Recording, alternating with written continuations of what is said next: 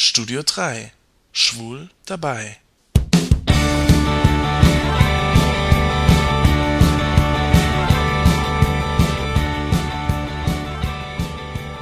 Morgens lieg ich wach in meinem kleinen Zimmer mitten in der großen Stadt. San Francisco. So weit weg von zu Hause. Ein Traum ist für mich in Erfüllung gegangen.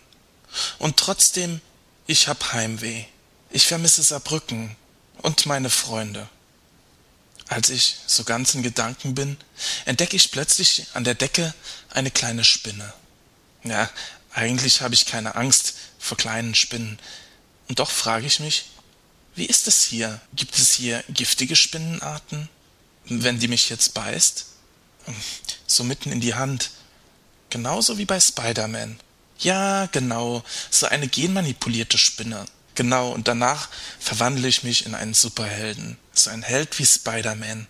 Sozusagen ein Spider-Jan. Normalerweise bin ich Peter Parker. Eher unscheinbar und schwächlich. Nicht sehr beliebt. Aber wenn's gefährlich wird, dann verwandle ich mich in den heißgeliebten Spider-Man. Wann immer ein Held gebraucht wird, bin ich da. Ich hab stahlharte Muskeln und Superkräfte. Die Leute bewundern mich, aber sie wissen nicht, wer wirklich hinter der Maske steckt. Tja, und dann gibt es natürlich MJ. MJ, meine große Liebe. Wir kennen uns schon ewig, und ich bin verliebt in sie, doch sie sieht in mir nur einen Freund. Wie könnte sie sich auch in den verträumten Peter Parker verlieben? Sie sucht einen richtigen Mann, einen Helden. Dabei merkt sie nicht, wie sehr Peter sie mag und wie viel Peter ihr bedeutet. Als Spider-Man plötzlich auf der Bildfläche erscheint, hat MJ ihren Helden. Und MJ verliebt sich in ihn. Dabei ahnt sie nicht, wer Spider-Man wirklich ist. Sie hat sich blenden lassen durch die Maske und die Muskeln, doch irgendwann fällt die Maske und sie erkennt, wer Spider-Man wirklich ist. Und sie erkennt, dass sie Peter Parker liebt. Vielleicht hat sie eben diese Muskeln und die Maske gebraucht, um Peter in einem ganz neuen Licht zu sehen, um zu merken, dass er für sie mehr als ein Freund ist. Und schließlich kommt es zum Happy End und beide heiraten. Hm, ein Happy End. Aber meine Karriere als Superheld hat ja gerade erst begonnen. Ob MJ wohl schon auf Spider-Jan wartet? Wenn ich mir das alles so überlege, eigentlich ist es immer die gleiche Geschichte. Nehmen wir doch mal einen anderen Helden, zum Beispiel Superman. Wie kommt es, dass sich Lois Lane in Superman verliebt und dabei einfach nicht merkt, dass dieser Superheld ihr Kollege Clark Kent ist, mit dem sie jeden Tag zusammenarbeitet?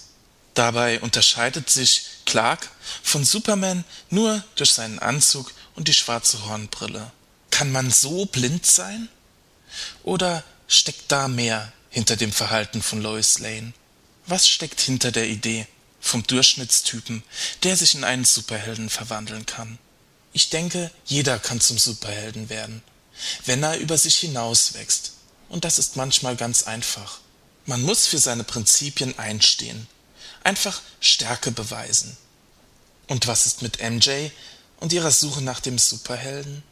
MJ muss sich eingestehen, dass sie sich hat durch Äußerlichkeiten blenden lassen.